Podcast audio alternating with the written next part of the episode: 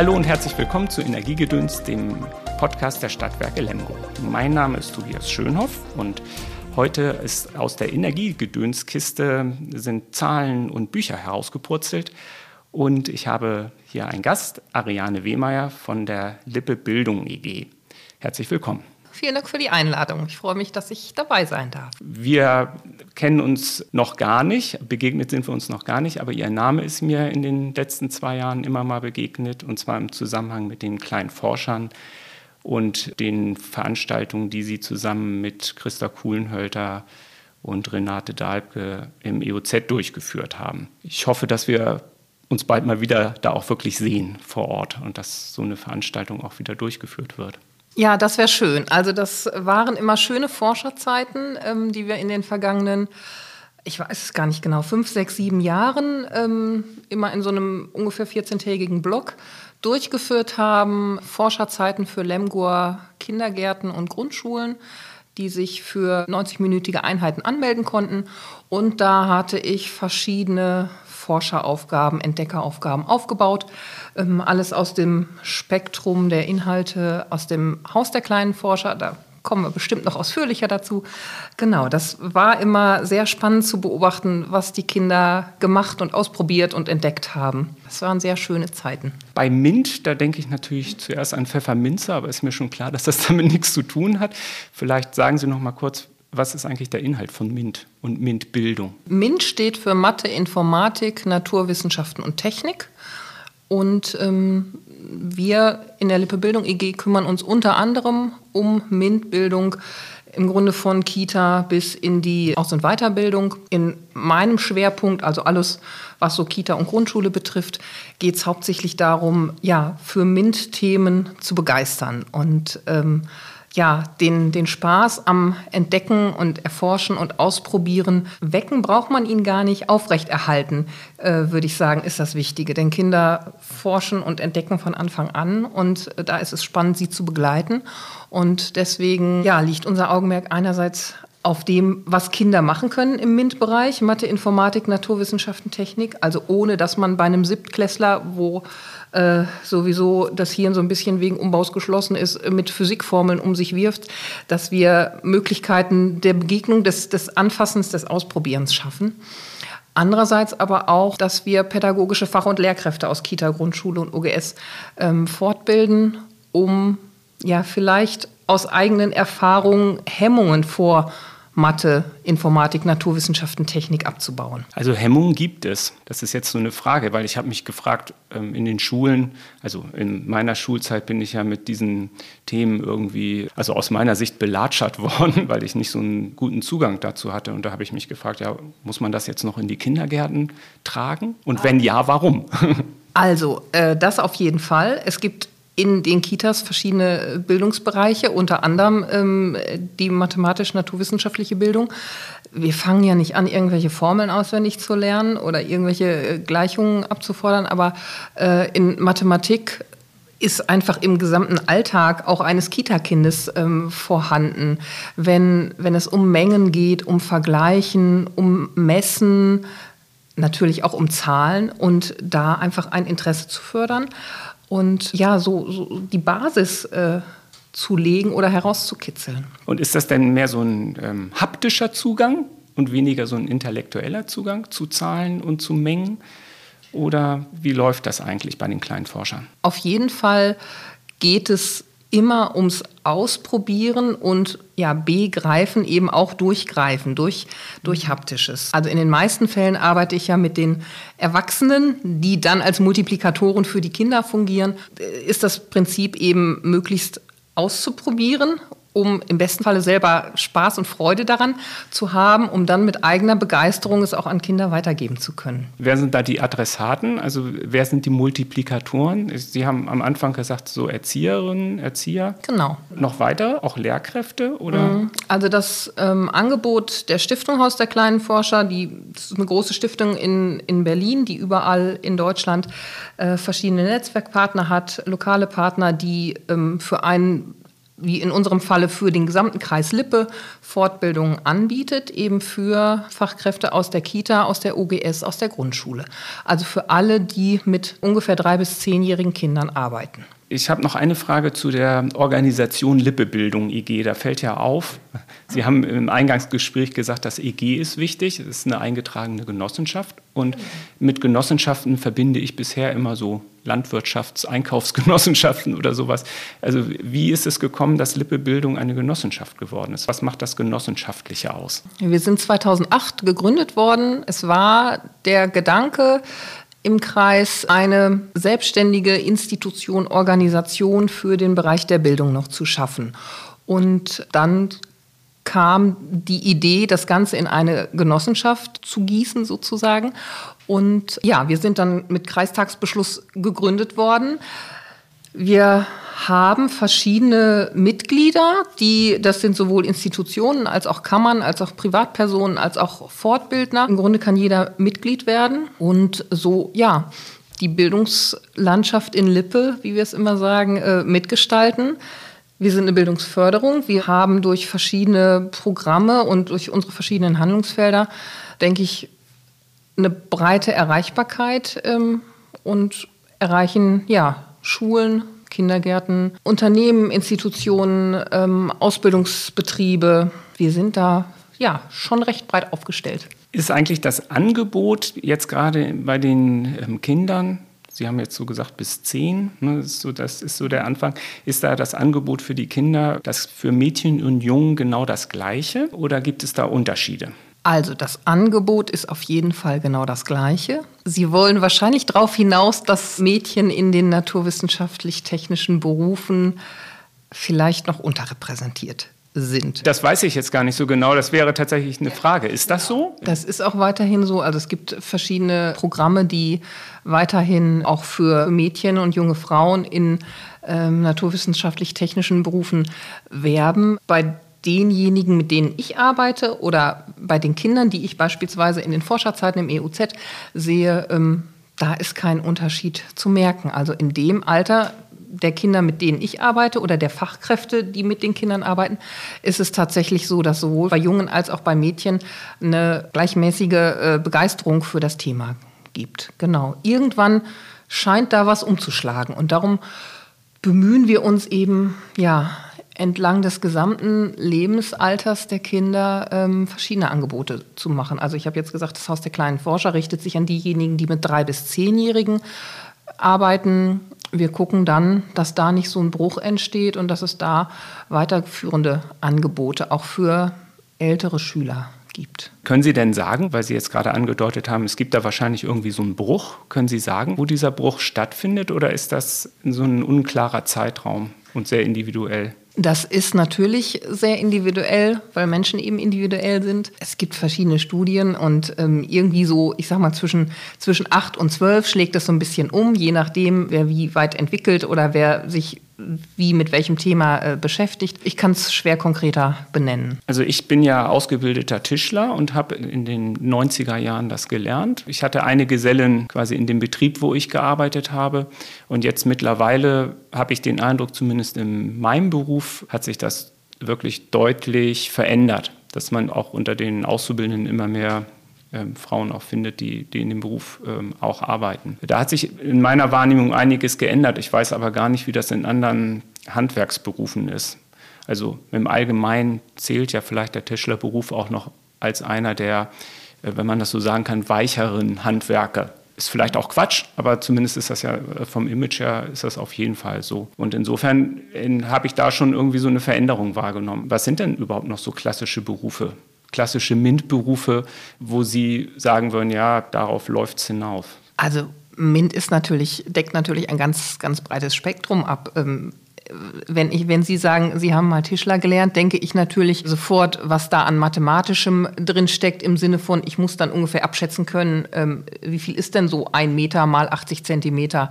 Oder im besten Falle schaffe ich es an eine Tischplatte auch im rechten Winkel Beine anzuschrauben. Das Informatische in dem Beruf wird es, vieles wird viel mehr digitalisiert. Da muss ich natürlich auch wissen, ähm, was macht das Gerät und wie kriege ich das Gerät so weit, dass es das aussägt oder wie auch immer, was ich ähm, möchte. Also wenn man jetzt beim Tischler rein an Holz und dadurch an Naturwissenschaften denkt, denke ich aber auch an Technik, die angewandt werden muss, um bestimmte Stücke zusammenzubringen. Und so ist es eben in, in vielen Berufen, so dass ich bei vielem gar nicht so sehr sagen kann, das ist ein klassischer MINT-Beruf, sondern in vielen Berufen steckt MINT.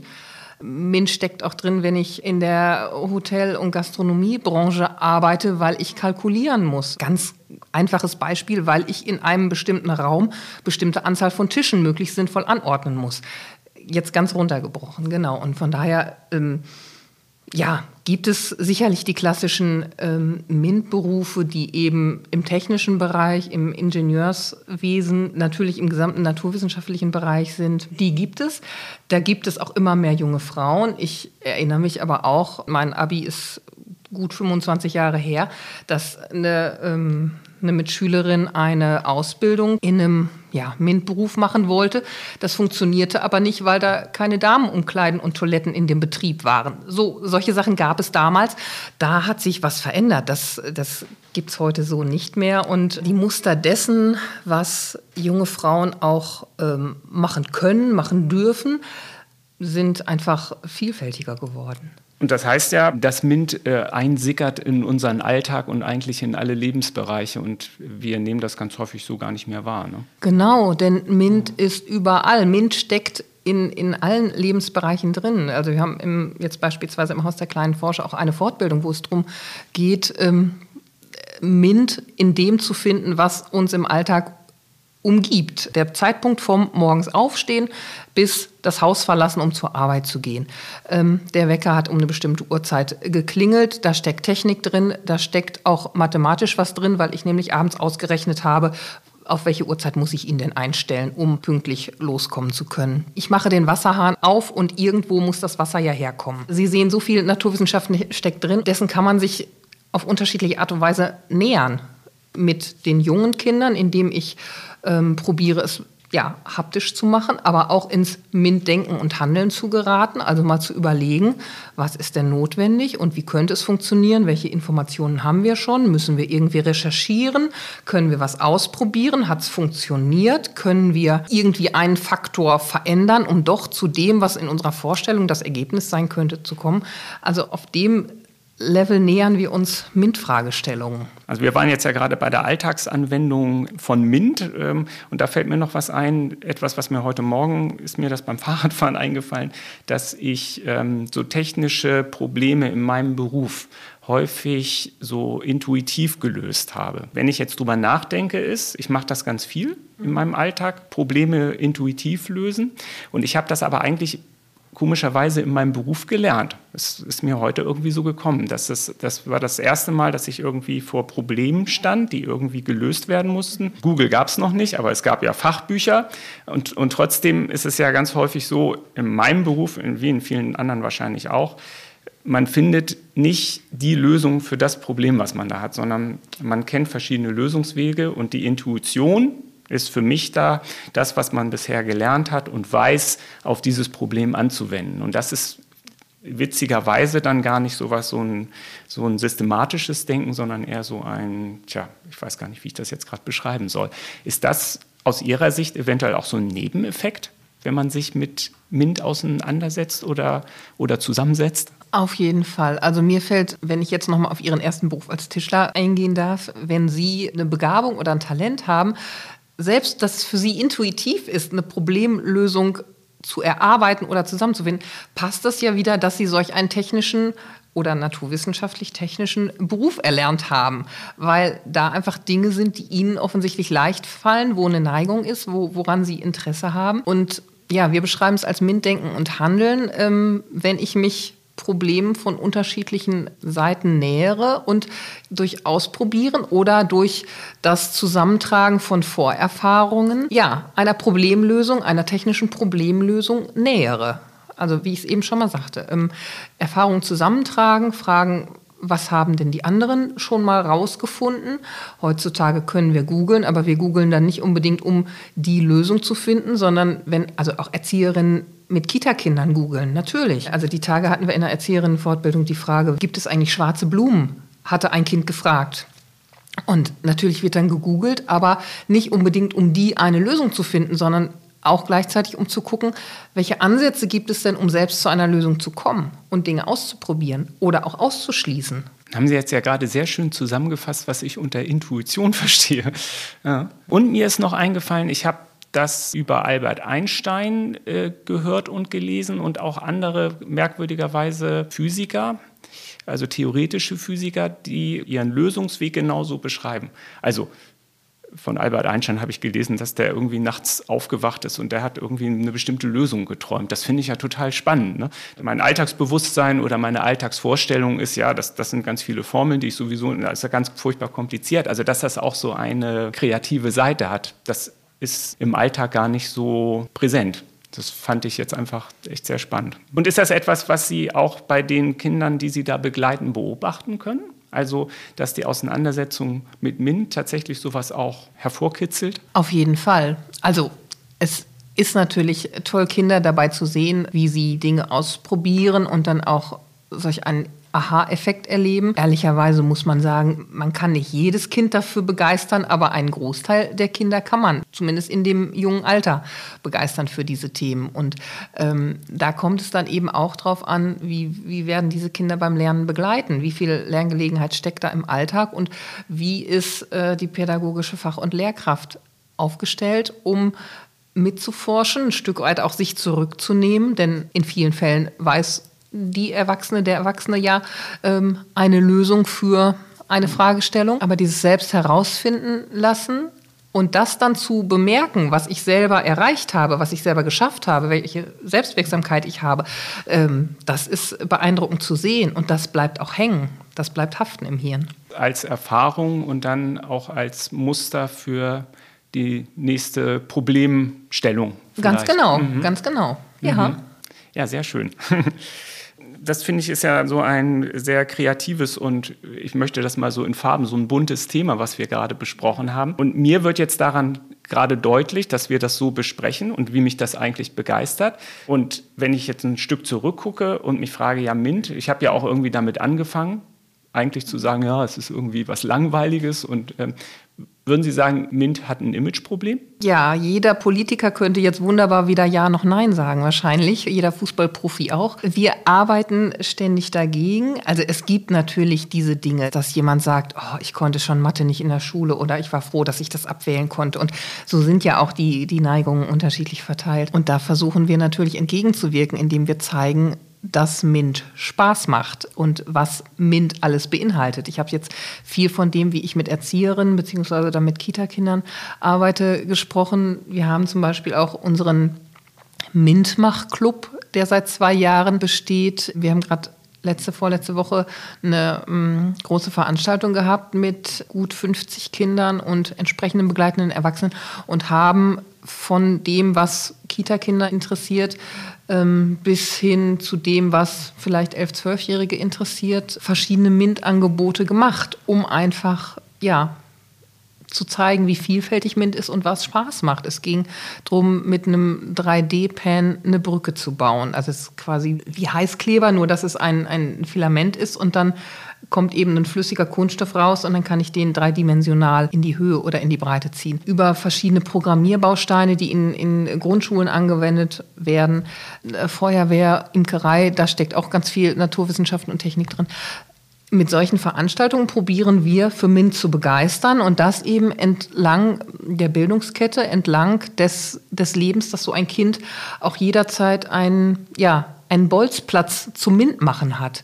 Ne? Äh, Fußball, Fußball wird viel gespielt, weil sowohl ähm, im heimischen Garten als auch irgendwo im Dorf auf einem Bolzplatz oder dann auf einem richtigen Sportplatz in Anführungsstrichen Fußball gespielt und geübt wird, ob ich es nun kann oder nicht. Und solche Bolzplätze brauchen wir eben auch für MINT, um jederzeit eine Begegnung mit MINT-Themen möglich zu machen und ja, im besten Falle Spaß und Freude daran herauszukitzeln. Was würden Sie sagen, was sind die Themen, die so ähm, Kindergartenkinder, ich sag mal bis, äh, bis zur Schule vor allen Dingen, mit welchen Themen können Sie die packen? Da ist ganz viel Naturwissenschaftliches natürlich drin, denn zu den Naturwissenschaften zähle ich eben ähm, einfache Dinge wie, wie Wasser und Luft, die ohne großen Aufwand ähm, ja einfach da sind. Also jedes äh, kleine Kind fängt in der Badewanne an auszuprobieren, ähm, was von meinen Spielsachen hier schwimmt und was sinkt. Mhm.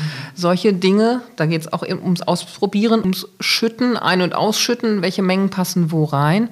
Und Naturwissenschaften, ähm, die Natur, die mich umgibt, ist natürlich ein sehr, sehr spannendes Feld. Sowohl Tiere als auch die mich umgebenden Büsche und Sträucher und Blumen, die ich sehe oder nicht sehe dass es auf meinem Kindergarten oder Schulgelände ähm, jetzt in den vergangenen Wochen ähm, braun und grau war und plötzlich sehe ich irgendwo grüne Spitzen an Zweigen oder aus der Erde kommen.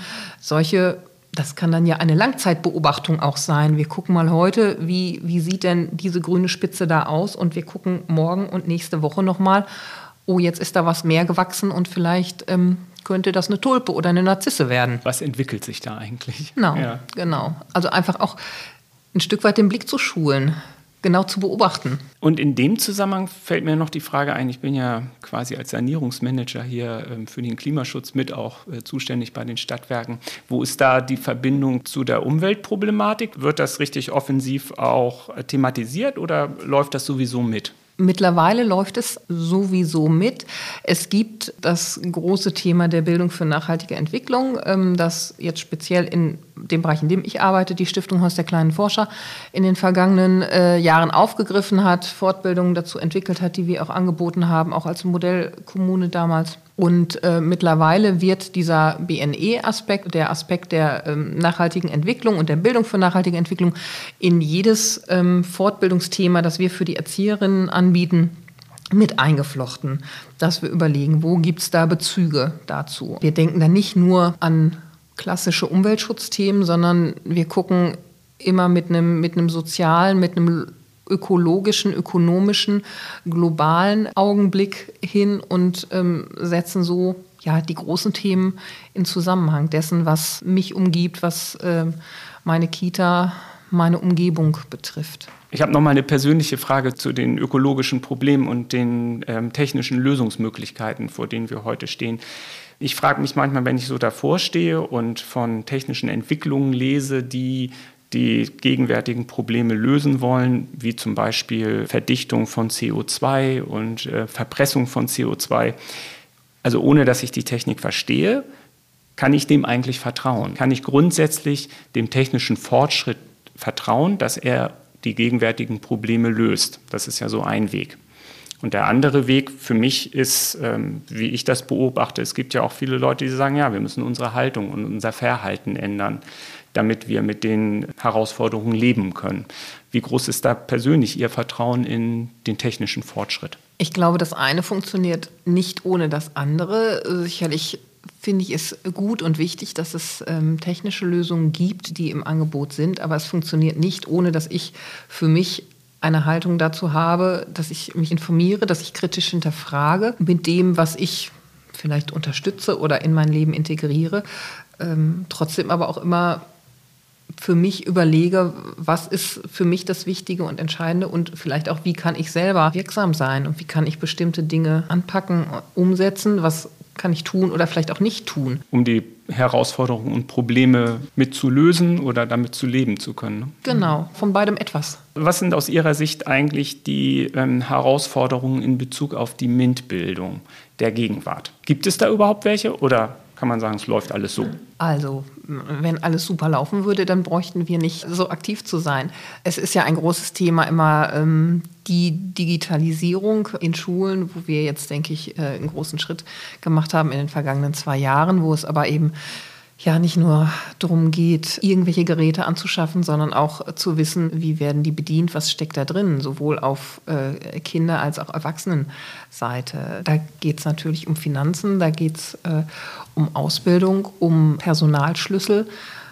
Das sind alles große Themen, ja. Das heißt, das ist so das Umfeld eigentlich der MINT-Bildung und die Multiplikatoren, die das weitertragen und wenn ich Sie richtig verstehe, das braucht auch immer wieder eigentlich diesen Impuls, damit es weiterläuft. Genau. Wenn Sie jetzt sagen würden, ganz grob gesprochen, wir machen das alles gar nicht, wir bedienen dieses Feld nicht mehr, dann wäre Ihre Annahme auch, dass das dann eher wahrscheinlich auströpfelt und dann gar nicht mehr so im Fokus ist. Also wir sind da sicherlich nicht der, der einzige Player und der einzige äh, Anbieter, der in dem Bereich arbeitet, aber vieles braucht äh, ständige Wiederholung und ständige neue Begeisterung oder auch eine Erinnerung rufen dessen, was wichtig ist, was mir Spaß macht, ähm, was wir in unseren Schul- und, und Kita-Bereich einfließen lassen möchten. Sehen Sie sich da eigentlich in Konkurrenz zu Themen wie, also meine Frau ist äh, Musiklehrerin zum Beispiel, ne? also die beschäftigt sich ganz viel mit musikalischer Früherziehung und überhaupt äh, Instrumental.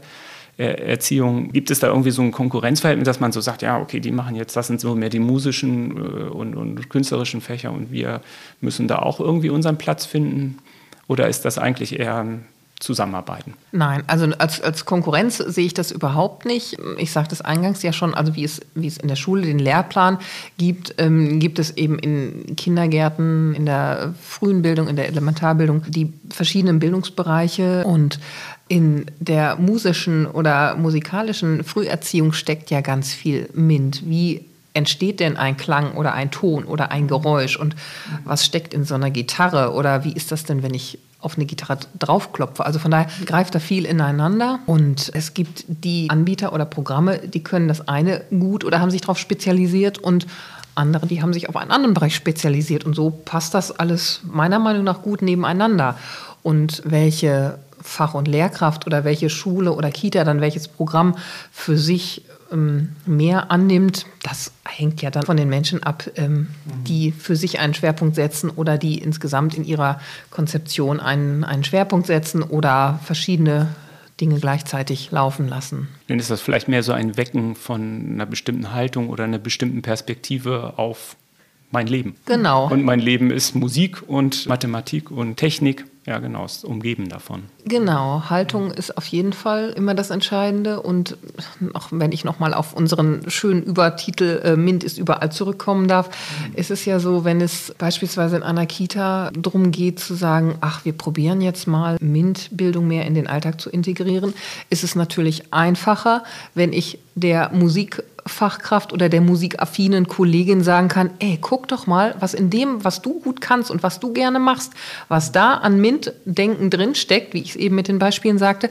als zu sagen, so, ich stelle dir hier jetzt drei Flüssigkeiten und ein paar Reagenzgläser hin, du musst jetzt forschen.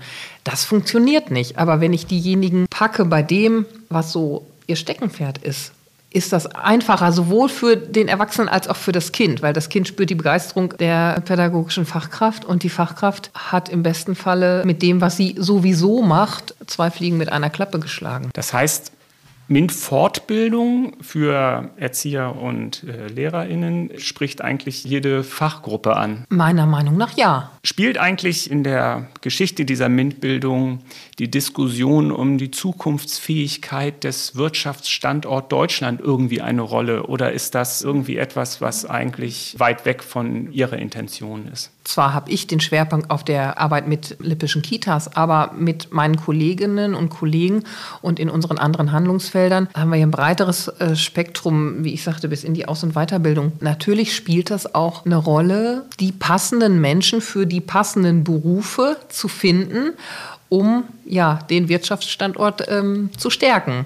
Wir denken oft in lippischen oder noch in, in OWLer Grenzen, sind aber auch darüber hinaus durch verschiedene Projekte NRW oder auch deutschlandweit vernetzt. Aber natürlich ähm, spielt es immer eine Rolle. Auch dann zu gucken, was ist jetzt speziell in Lippe, was ist der Bedarf, welche Ausbildungs- Stellen gibt es denn, sodass junge Menschen auf die auch aufmerksam werden, dass nicht 100 Jugendliche sich auf eine Lehrstelle bewerben und auf verschiedene andere Lehrstellen gibt es kaum Bewerbungen. Einfach da auch nochmal so ein bisschen Aufklärungsarbeit leisten, was es eigentlich alles gibt, um dann möglichst passgenau auch jemanden zu finden, der ja, solch einen Job dann ausführt. Wir diskutieren ja in den letzten äh, Jahren unheimlich viel über den Fachkräftemangel und in Bezug auf die ganzen handwerklichen Tätigkeiten, die im Augenblick durchgeführt werden müssen in Bezug auf Sanierung und auch Wärmeversorgung. Da spielt das einfach eine große Rolle. Ja, ich fand das jetzt ein sehr interessantes Gespräch. Sie haben mir einen ganz neuen Blick auf MINT ermöglicht. Ich würde jetzt gerne zu unserer Rubrik Entweder oder kommen und das Gespräch damit abschließen. Mein erstes Entweder oder ist das Nixdorf Museum oder das Martha in Herford?